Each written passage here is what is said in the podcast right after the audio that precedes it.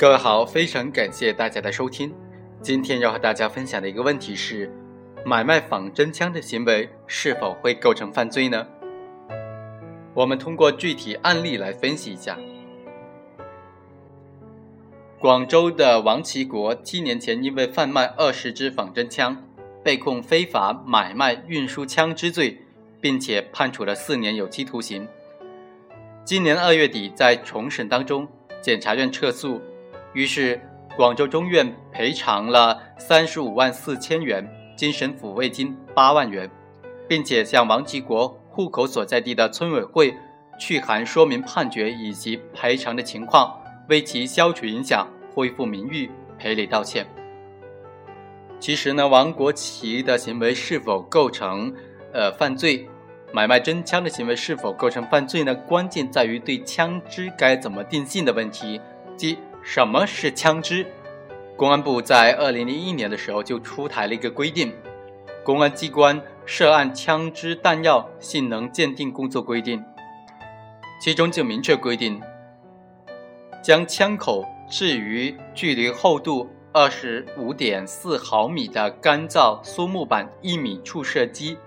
当弹头穿透该木板的时候，即可以认为足以致人死亡；弹头或者弹片卡在松木板上的，即可以认定为足以致人伤害。具有以上两种情形之一的，就可以认定为枪支。在二零零七年的时候，公安部又出台了枪支致伤性的法庭科学鉴定判据依据，其中第三点二条就规定，未造成人员伤亡的非制式枪支致伤力判据为枪口比动能大于等于一点八焦耳每平方厘米。同时，二零零一年的这个标准在二零一零年的时候被彻底废止。刑事专业的科技人员就曾经做过研究。认为枪支致伤力依据为一点八焦每平方厘米，这个标准呢是原来标准的十分之一左右。本案中一份鉴定报告就认为，本案的涉案枪支是属于非制式枪支，而另外一份鉴定意见则依据二零零一年的公安部标准，则认为被缴获的枪支为仿真枪，不具备枪支的性能。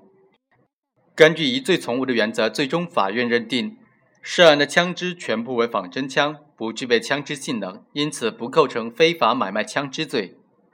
其实，本案被告人王国奇能够被认定为无罪，一个关键的因素就在于七年前他发生这个案子的时候，二零零一年的标准和二零零七年的标准是同时存在、同时生效的，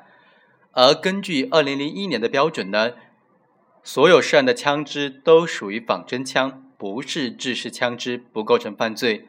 而根据二零零七年的这个标准，这个标准呢是宽泛得多。有专家就说了，根据二零零七年的这个标准，一点八焦每平方厘米的标准的话，它是只是原来标准的十分之一。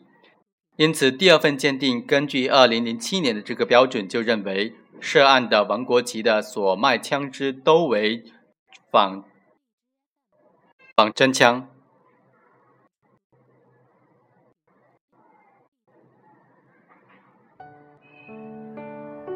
以上就是本期的全部内容，下期再会。